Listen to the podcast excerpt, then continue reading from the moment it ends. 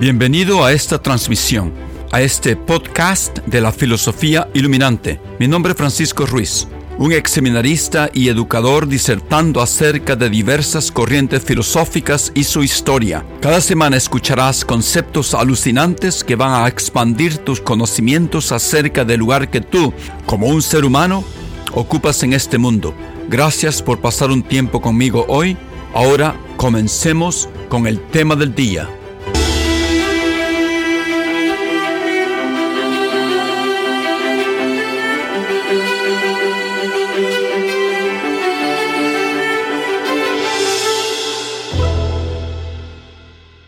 Este es eh, Francisco Ruiz, con ustedes de nuevo, hablándoles desde Boston, Massachusetts. Esta es la segunda parte de la meditación número 6 de René Descartes, de René Descartes. En la primera parte, el tópico de la grabación anterior, discutimos y describimos los argumentos que Descartes usó para demostrar que el mundo físico fuera de su mente de verdad existe. En esta segunda parte de, la meditación número 6, la última meditación de Descartes, trataré de explicar la posición filosófica de Descartes concerniente a la relación o no relación que existe entre nuestros cuerpos y nuestras mentes o almas. Eh, su posición es llamada dualismo.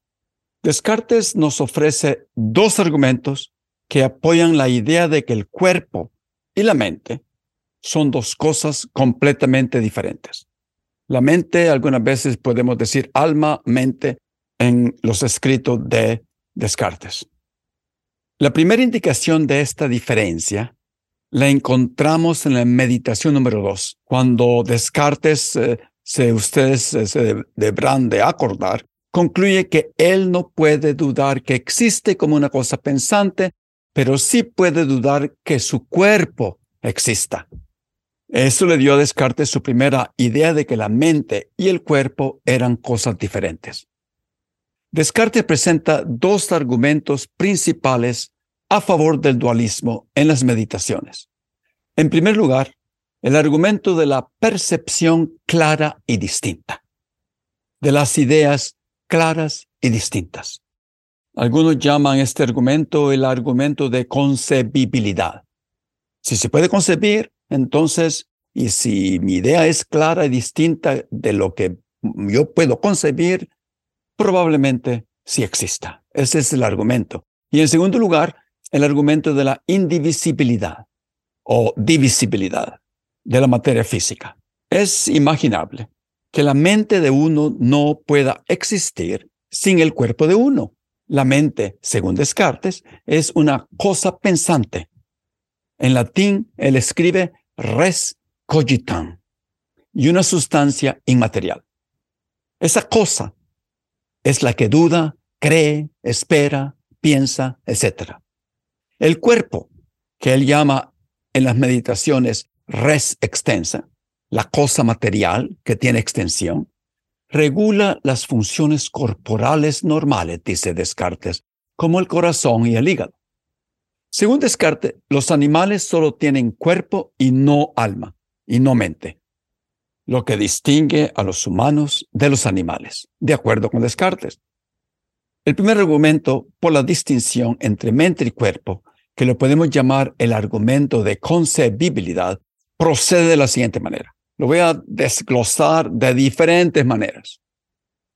Primera manera, tengo una idea clara y distinta de mí mismo como una cosa pensante, no extensa, y una idea clara y distinta de mi cuerpo como una cosa extensa y no pensante. Todo lo que puedo concebir clara y distintamente, Dios lo ha creado. Por lo tanto, basado en que tengo esas dos ideas claras y distintas de que las dos cosas son diferentes, el alma no, o mente y el cuerpo son diferentes. Ese es el argumento presentado de alguna manera. Yo estoy tratando de hacerlo de diferentes maneras para aclararlo hasta que ya no podamos más. La segunda manera del argumento va así. Algo que es concebible es lógicamente posible y algo que es inconcebible es lógicamente imposible. Es concebible y por lo tanto lógicamente posible que alguien pueda existir sin un cuerpo. Las dos cosas son diferentes, por lo tanto. Otra manera de presentar el argumento de Descartes. Es imaginable que la mente de uno pueda existir sin el cuerpo de uno. Por lo tanto, es concebible que la mente de uno pueda existir sin el cuerpo de uno.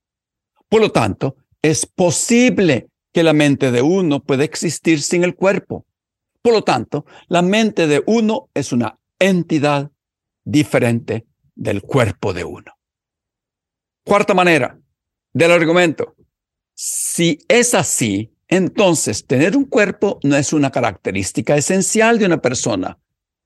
Por otro lado, es inconcebible y por lo tanto lógicamente imposible que alguien pueda existir sin una mente. Si es así, entonces tener una mente es una característica esencial de una persona y eso significa que la persona es una cosa pensante e inmaterial. Bueno, este, eso es el mismo argumento de Descartes presentado de diferentes formas. Obviamente yo puedo refutar, como muchos lo hacen, diciendo, contrariamente a la visión de Descartes, que la existencia incorpórea, no una existencia sin cuerpo, parece no ser concebible. Porque yo no me puedo, cuando yo comienzo a pensar, no me puedo pensar a mí mismo sin un cuerpo. Por lo tanto, no es lógicamente posible. Eso de usar la razón como un instrumento que puede concebir objetos reales como argumento para arguir que es posible que ese objeto exista y que es probable que exista y después concluir que de verdad existe, Descartes ya lo usó en su argumento para probar que Dios existe, puesto que podemos concebir esa idea de un ente perfecto. Ya cubrimos varias refutaciones a este tipo de argumento, una de las cuales es que no podemos andar concibiendo cualquier cosa que queramos y que después esperemos que de verdad exista en la realidad como lo de si concibo que tengo un millón de dólares en mi cuenta de mi banco y espero ir a, la cajera automática y ver que mi saldo es de un millón de dólares. Bueno, es absurdo. Bueno, el segundo argumento que Descartes usa para probar que el cuerpo y la mente son dos cosas completamente diferentes es un poco más conocido y un poco más aceptable por muchos. Lo llamamos el argumento de divisibilidad o indivisibilidad. Pero antes, recordemos que Descartes, para este tiempo, ya ha probado que es una mente y que su cuerpo existe. Ahora bien, puede ser que esas dos sustancias sean la misma cosa. ¿No? Es lógico. Pudiera ser lógico. Que sea la misma cosa expresada de diferentes maneras, aunque parezcan ser diferentes o no. Descartes asocia la mente o alma con las ideas o pensamientos. Ideas y pensamientos son características esenciales del alma y con relación del cuerpo. Descartes usa un nuevo término ya usado en, su tiempo y que ya lo hemos mencionado. Ese es el término extensión. O sea, el ocupar espacio y extenderse en las tres dimensiones que conocemos, largura, anchura y profundidad. Entonces, el tener extensión es una característica esencial del cuerpo, de todo lo corporal en este mundo. Todos los objetos físicos del mundo tienen extensión, dice Descartes.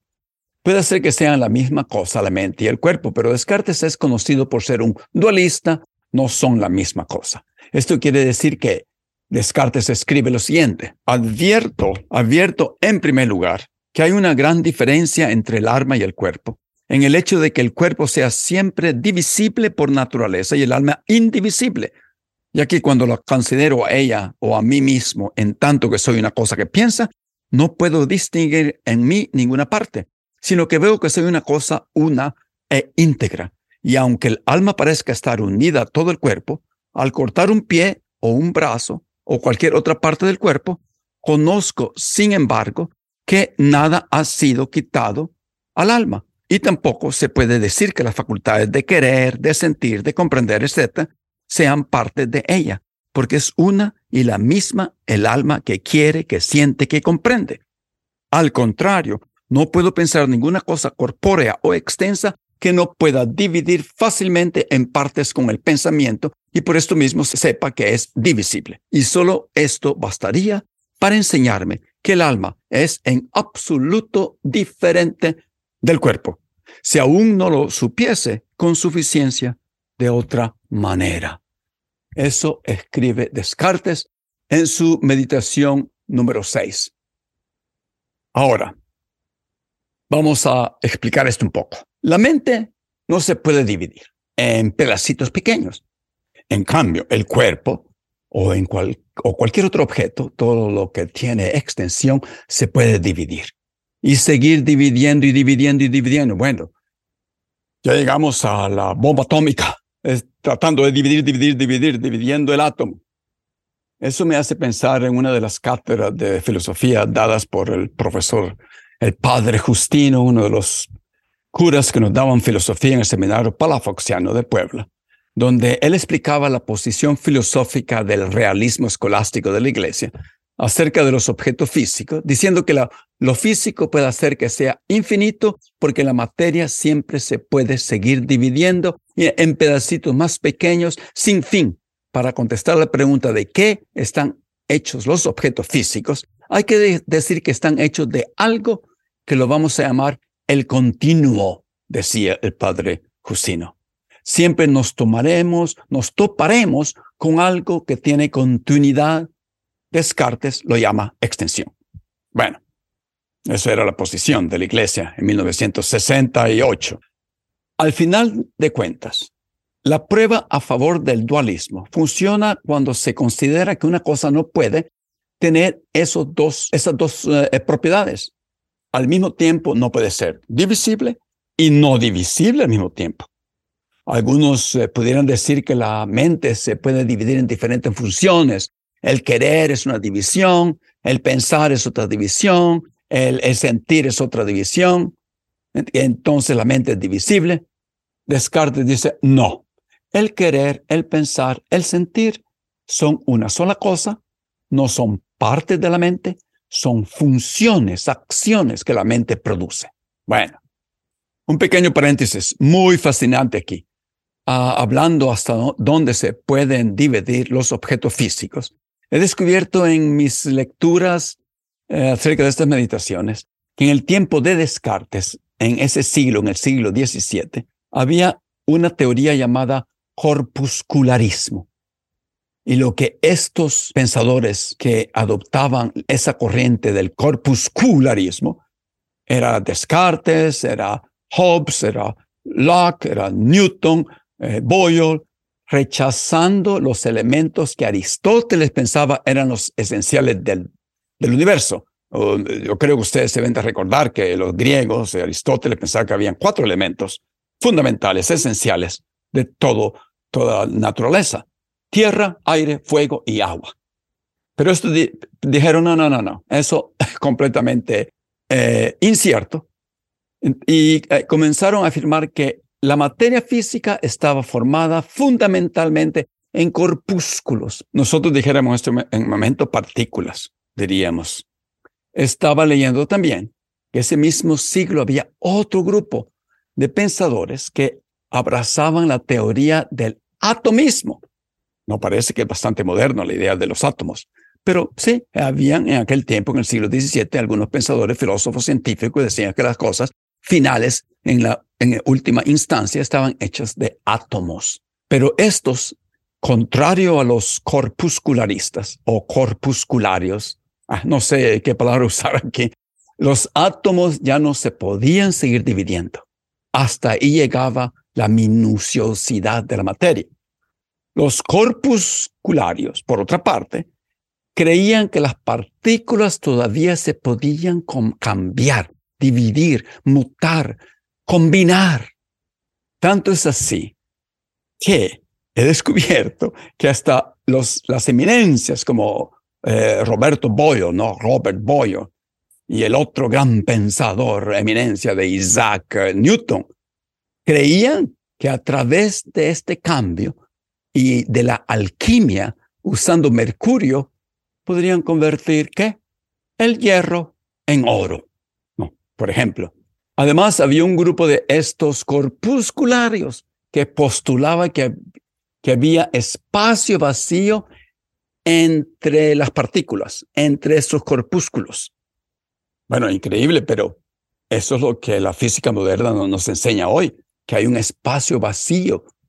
En, este, en el caso de Descartes, por lo contrario, Descartes no creía que había un espacio vacío. Él afirmaba que las partículas, los corpúsculos estaban adyacentes los unos con los otros, pegaditos. No había espacio entre ellos. No había un vacío.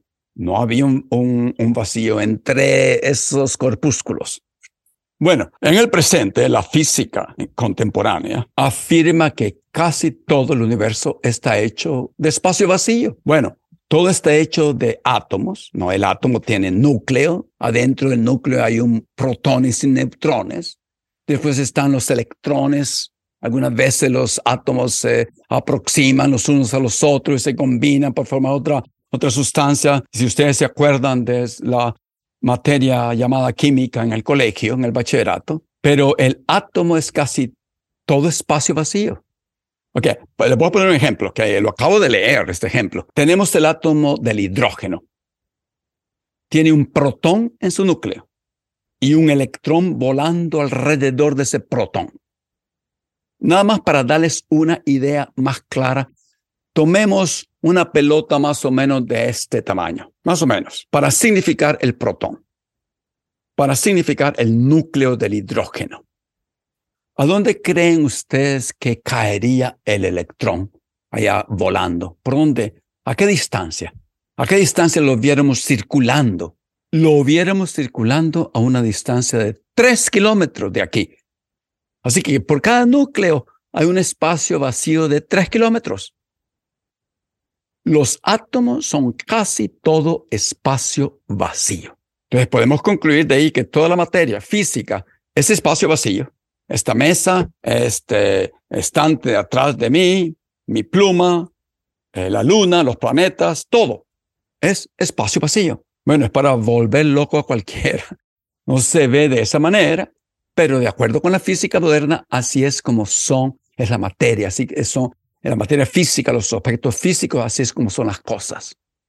Una nota contemporánea acerca de este asunto hace unas pocas semanas, usando un microscopio de rayos X, los científicos pudieron por primera vez ver con sus propios ojos un átomo del metal hierro con su núcleo y sus 26 electrones.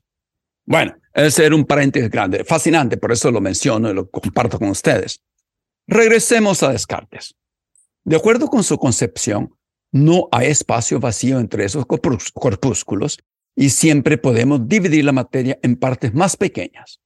Podríamos llegar a una cosa que no podemos dividir físicamente, pero lo pudiéramos hacer mentalmente, dice Descartes.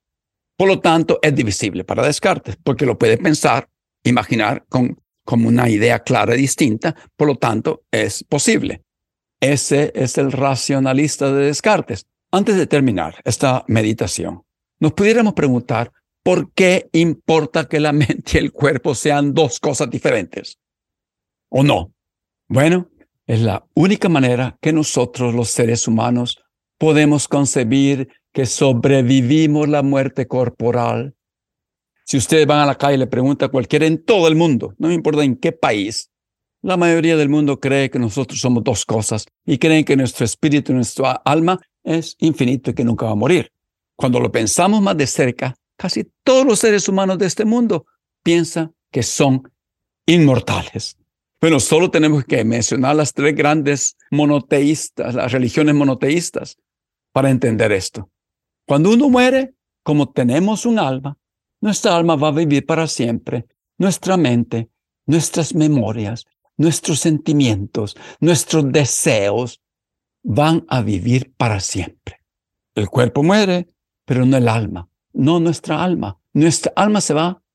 ¿A dónde será nuestra alma? Al cielo, al infierno, al purgatorio, al limbo, a lo que se quieran inventar, a la encarnación, a otro animal, todas esas historias de la, de la religión fascinantes, pero ficciones qué sé yo. Ese es el dualismo de nuestros tiempos. El mismo de Descartes. La inmortalidad del alma solo es posible si se considera como inmaterial, indivisible, como lo dice Descartes. Una cosa muy peculiar que tengo que mencionar es que Descartes no es un dualista estricto completamente, puesto que afirma que el cuerpo y la mente interaccionan el uno con el otro de una manera causal. La mente produce movimientos en el cuerpo, sensaciones corporales, producen imágenes. Esas sensaciones corporales de regreso producen imágenes y reaccionen y, producen reacciones en la mente. Esto es lo que dice Descartes finalmente en otra, al final, dice lo siguiente, dice, finalmente advierto que el alma no es afectada, impresionada de un modo inmediato por todas las partes del cuerpo, sino tan solo por el cerebro, o quizá tan solo por una parte muy pequeña del cerebro, es decir, por aquella en la que se dice que está el sentido común. Cada vez que esta parte del cerebro está dispuesta de un cierto modo, muestra lo mismo al alma, aunque las restantes partes del cuerpo puedan encontrarse en una condición diferente. Bueno, yo creo que algunos de ustedes que han leído a Descartes saben que Descartes tuvo que buscar una solución. E, en otras palabras, Descartes no cree que cuando, por ejemplo, tenemos una sensación en las manos, la mente interacciona directamente con las manos. No las sensaciones tienen que transmitirse. Las sensaciones, tienen que transmitirse hacia el cerebro. Y en el cerebro hay una partecita muy pequeña. En otros escritos se identifica esta partecita como una glándula, una glándula singular que se llama pineal, que está cerca de la pituitaria. Esta es la partecita donde reside dice Descartes supuestamente, el sentido común. Ahí es donde el alma recibe las señales eléctricas que se originan en las manos. Ahí es donde el alma, la mente, interacciona con el cuerpo. No se sabe dónde reside la mente. No, la mente, no, no sé. La mente no tiene extensión. ¿Dónde estará la mente? No es inmaterial, flotando dentro del cerebro. No sé. Entonces la mente a través de esta glándula pineal manda signo de regreso a la mano. Bueno, esta es la meditación número seis, la última de Descartes. Descartes es un racionalista y por ende la razón nos ofrece, la mente nos ofrece conocimientos verdaderos, especialmente cuando entendemos casi intuitivamente con esas ideas claras y distintas que son creadas por Dios. Tenemos que poner toda nuestra confianza en esas ideas claras y distintas para no cometer errores y falsedades. Hemos terminado una gran fase de nuestra búsqueda de la esencia del ser humano, del concepto del ser humano, de la naturaleza del ser humano, con la corriente filosófica llamada racionalismo, que explica cómo adquirimos conocimientos verdaderos con nuestra razón pura cuyo ejemplar máximo es René Descartes. En las próximas grabaciones trataré de presentar las otras maneras que nosotros, los animales humanos, usamos para adquirir conocimientos verdaderos, de acuerdo con otros filósofos y pensadores que reaccionaron en contra del racionalismo.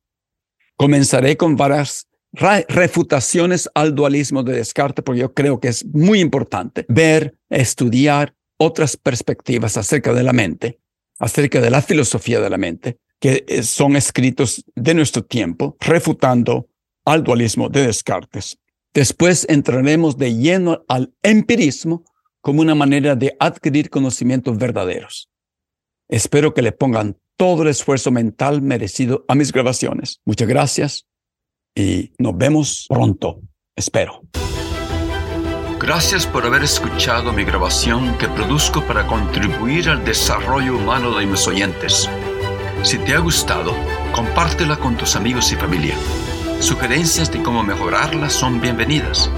En los próximos episodios continuaremos discutiendo grandes ideas filosóficas que nos hacen reexaminar nuestras vidas y nuestro rol en este mundo. Hasta la próxima y que tengas un buen día.